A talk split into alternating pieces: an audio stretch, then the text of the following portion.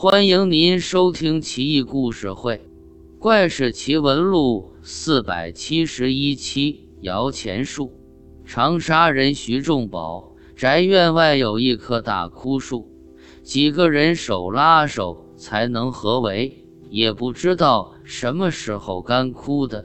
远远望去，古朴沧桑。徐仲宝爱干净，常令仆人洒扫庭院。就连大门外枯树周围也不放过。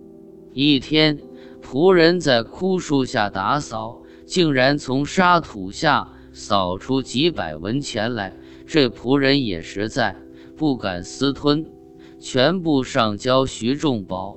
徐仲宝笑道：“扫地能扫出钱来？别逗了。”仆人说道：“老爷，我不会说瞎话。”没准那是摇钱树呢。徐仲宝眼睛一亮，自己拿起扫帚就出了门。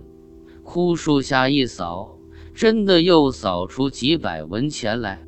从那儿以后，徐仲宝天天亲自打扫，每天都能扫出钱，日积月累，竟积攒了几十万钱，发了一笔横财。后来。徐仲宝被选为舒城县令，不得不举家搬迁，要离开摇钱树了。徐仲宝很舍不得，在树下洒泪祭拜一番，才黯然离去。到了舒城，徐仲宝的好运气一如既往。一家人在吃饭，地下凭空腾起一道白光，很是刺眼。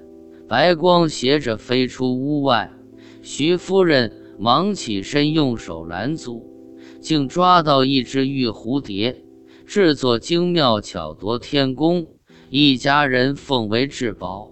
其后，徐仲宝迁乐平县令，家里人又从厨房墙角的老鼠洞里掏出很多钱来。